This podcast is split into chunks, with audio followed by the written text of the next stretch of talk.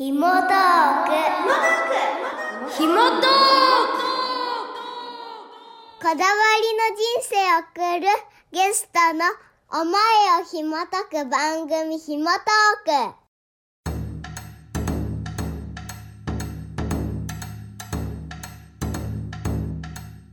ク毎月第1第2週目は和のこだわり人をご紹介する和ラジオ。ナビゲーターは人の思いを引き出し言葉にする紐解き職人鈴木みゆき。和の世界に生きるゲストをお招きしその文化に魅了される理由やそこに含まれる哲学やルーツ精神性を紐解いていきます。さあ今日もレインボータウン FM の一角にひっそりと佇む紐解き部屋にゲストがいらっしゃいました。今日はどんな和の世界を見せてくださるでしょうか？はようございます。紐解き職人の鈴木みゆきです。今日のテーマはお囃子です。お囃子と聞いて皆さんはどんな音楽踊りをイメージされますか？それでは今日の和のこだわり人ゲストをお呼びしましょう。日野林保存会の中村姉妹です。よろしくお願いします。よろしくお願いします。今日はね、インターネットを使ってそれぞれの自宅から録音してるんですよね。ちょっとドキドキなんですけれどもお送りしていきたいと思います。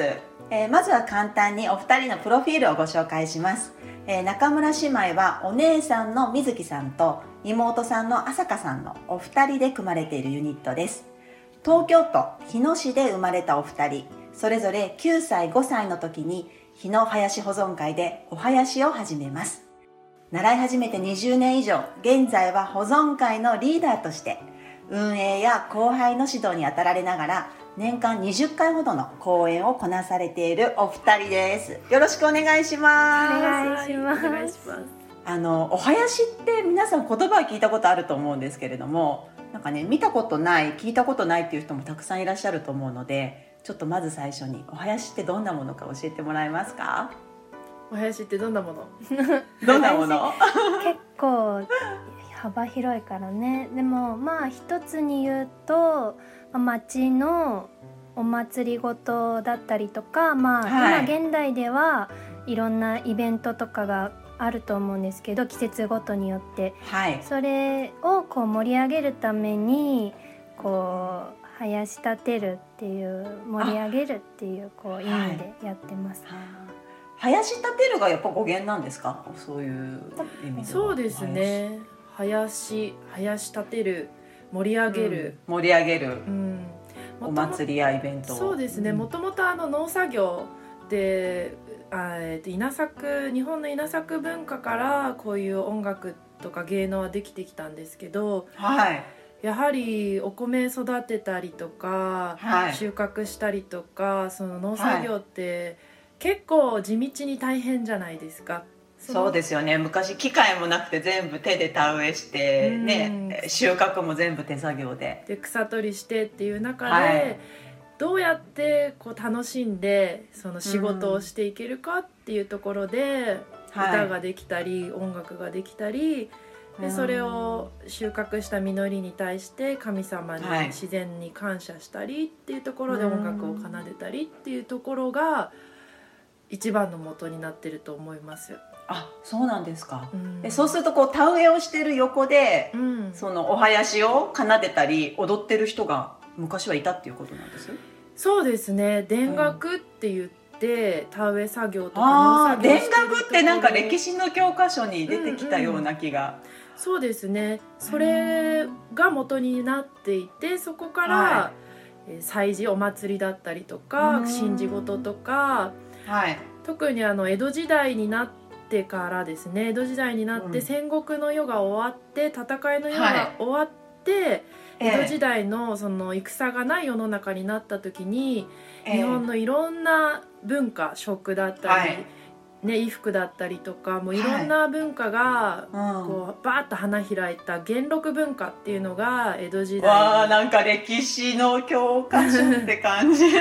そう花開いてその時に田楽だったりあとは神社でやってるそういう雅楽みたいなものだったりそういうものがこう混ぜ合わさって大衆向けにお祭りとかそういう人が来る大衆向けに変化したのが、今の、まあ、お囃子特に私たちが継承している江戸の祭り囃子っていうのの一番こうまあ発祥っていうか元になったっていうふうに聞いてるんですけど本当に歴史が古すぎてまあちょっと謎ですよね、うん、本当はどうだったんだろう。まあそうだったんじゃないかっていう、ね、そういう話は聞いてます。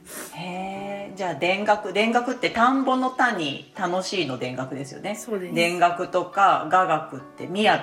雅の雅楽とか、その辺がルーツになって。へえ江戸のお囃子のこの江戸っていうのは江戸時代の江戸ですか？それともこう町としての江戸ですか？時代だね。時代ですか、江戸時代にお囃子が。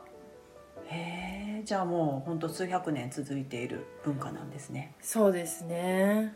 はい。へえそれが今こう秋の祭りだとか、えー、なんかこう結構近所のショッピングセンターでも、あのー、たまにお囃子見たりなんていうの私見たことありますけれども。そうですね。そんな感じで、うん、現代現代のこう生活の中でもイベントとかでスプリングフェスタとか、あと老人ホーブにあの公園に行っておばあちゃんたちの前で踊ったりとか、はい、そういうこともやってます。へえ。だからこうやって聞くとちょっとお囃子聞きたくなりますね。聞きたくなります？聞きたくなります。今ここでちょっと聞かせてもらうことってできます？そうですね。じゃあ特別に。特別に。いや皆さんね今ご自宅で過ごしてる方がとっても多いと思うのでちょっとこう生やし立ててぜひお二人のね、はい、音色で元気にしてもらえると嬉しいです。はい。ただあの五人林じゃなくて今二人しかいない二人林になるので。あそっか。あのおひな様の五人林、はい、5人が今日はお二人で。2人なのでちょっとこう、はい、あのちぐはぐなとこあるかもしれないですけどメロディーを聞いてみてください。はい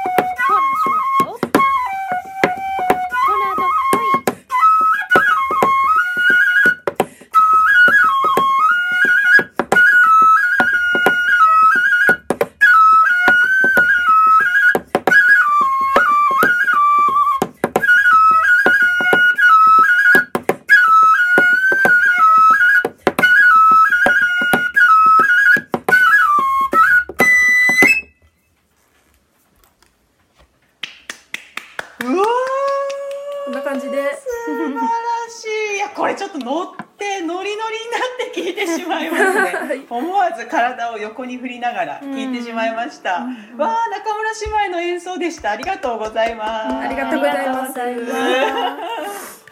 えー、水木さんが笛を吹いてくださって朝香さんが、はい、こう机を太鼓に見立てて、はい、えー、指で。指でトントントントンと。うわいやこれ本当に生やし立てられますね。ああよかったうわ水木さんの笛はどんな笛ですか？横笛みたいな感じです？これは竹でできてる篠笛っていうものなんですけれども、はい、これも私もう20年以上使ってるので自分の体の一部みたいになっているものでこれはですね、えーと、師匠からもうあの、はい、亡くなりになったんですけど師匠からパンって渡されたものをずっと使ってまして。ででこれも太さがいろいろあったりとかもう少しこうちょっと竹なので気持ちひびが入ったりとか。えこれであんなに高い音が出るんですね。そうですね。えー、篠笛って一番この横の笛ですか？この管楽器ですか、うんはい、管楽器じゃ、ええ、の中で、うん、そうそう一番難しいって言われている楽器でなんせ竹のままで特に凝った装飾もしてないので、はい、すごい自分の息があからさまに出る音って言われてるのでその自分がちょっとドキドキしてたりとか怒ってたりとか、はい。はい、逆に楽しかったりリラックスしてたりするだけで音が変わるですね、えー、自分まさにさっきね体の一部っておっしゃってた通りなんですね、はい、自分の中身内面がすごい音に出るっていうのが篠笛の特徴って言われてます。へじゃあやっぱりご自身を整えてから楽器に向かって演奏されるっていう感じですかねそうですね。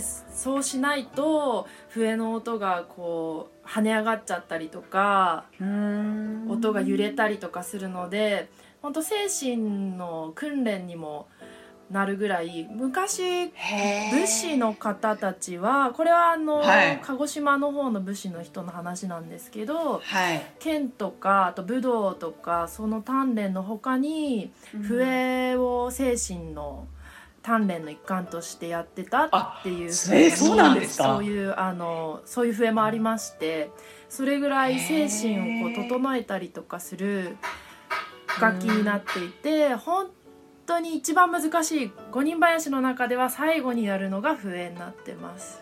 へえこれなんか指揮者とかいるんですか？指揮者はいないか。どうやってリズム合わせるんですか？指揮者はいなくてみんなやっぱ呼吸で合わせるっていうのが、やっぱ日本の伝統的な間を合わせるっていう。間を合わせる。ですね。まあ一番のそのリーダーはやっぱりメロディーを作る笛なんですけどやっぱり笛もその他の4つの楽器がバラバラしてるともう全体が本当にこう落ちちゃうというか、はい、だから、うん、やっぱり5人でいかに間を合わせて呼吸を合わせてできるかっていうのが式みたいになるのかなって思います。えー、お互いにお互い合わせながら間を取っていくと。はい。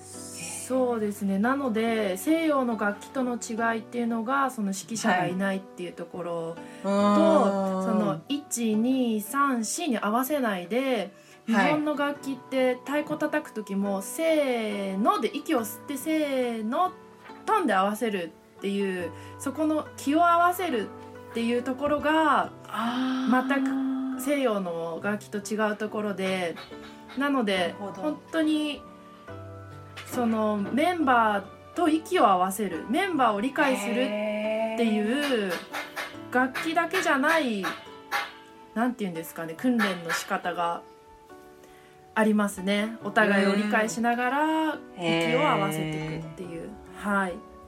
それなんかこう具体的に訓練のやり方とかワークみたいなのあるんですか？息を合わせるために。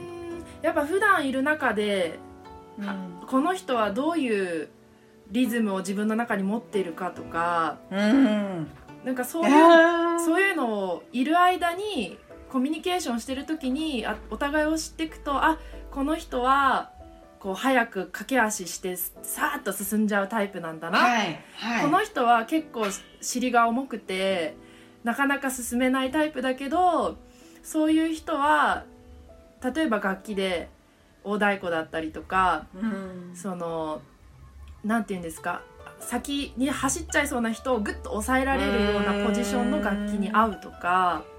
へで自分がもし性格で。そうですね。自分がそのこここはすごい舞い上がっちゃうとか、はい、この時はリズムにどうしても乗れないっていう自分自身を知っていくこともその5人で合わせるっていうとっても大切な勉強っていうか訓練っていうかなので自分を知って相手を知るみたいなそういう深い。訓練になってじゃあもうそうやって自分自身を知りながら、まあ、楽器を通して隣の人と間を合わせながら、ね。まあ、リズムを奏でていってでもこうやってることとしてはとってもこう楽しそうにうん。周りを生やし立ててでもこう裏と裏ではこう自分に対して深く内省していったりとか、なんかこう深い世界ですね。うん。見えてる世界以上に。うん部分もありますね。うこれどういう方がお囃子されてるんですか？な習いに来られてるんですか？そうですね。なんか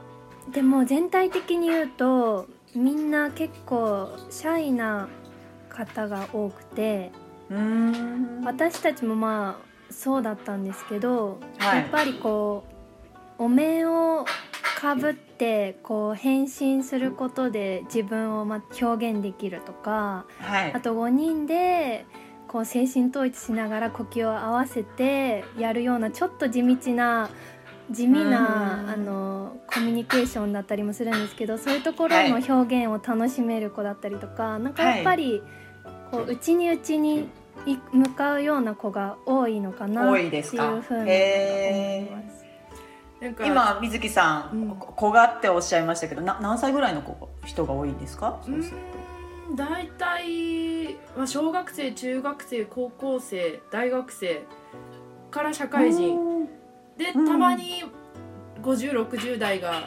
ちょこっといる感じで、へー。まあ、なんかこうお囃子っていうイメージからすると、若いメンバーの方が多いんですね。そうですね。もともと私たちの会、まあ、歴史がねそのいろんな会にはあるんですけど、はい。私より上の先輩が一時期続けられなくなっちゃった時期がありましてはい。やっぱその一生懸命働かなきゃいけないとか、うん。今よりも文化がそこまで重要視されてなかった時代に一回こう先輩たちがいなくなってしまってで、はい。それでそこから若いメンバーに変わっていったって感じなんですかね、そんな感じですね。ちょっとそのお二人がリーダーとしてやられている日野林保存会もっと詳しく聞いていきたいと思うんですけれどもちょっと今日お時間に前半お時間になってしまいましたのではい。また来週も引き続きあの保存会の詳しいお話もお聞かせしてもらいたいなと思います。今日の和ラジオゲストを改めてご紹介します。和のこだわり人は、えー日野林保存会の中村姉妹でした。ありがとうございましたこだわりの人生を送るゲストの思いを紐解くひもトークこの番組は YouTube でも再放送しております。ひもトークで検索してください。それではまた次回ひもとき職人鈴木みゆきでした。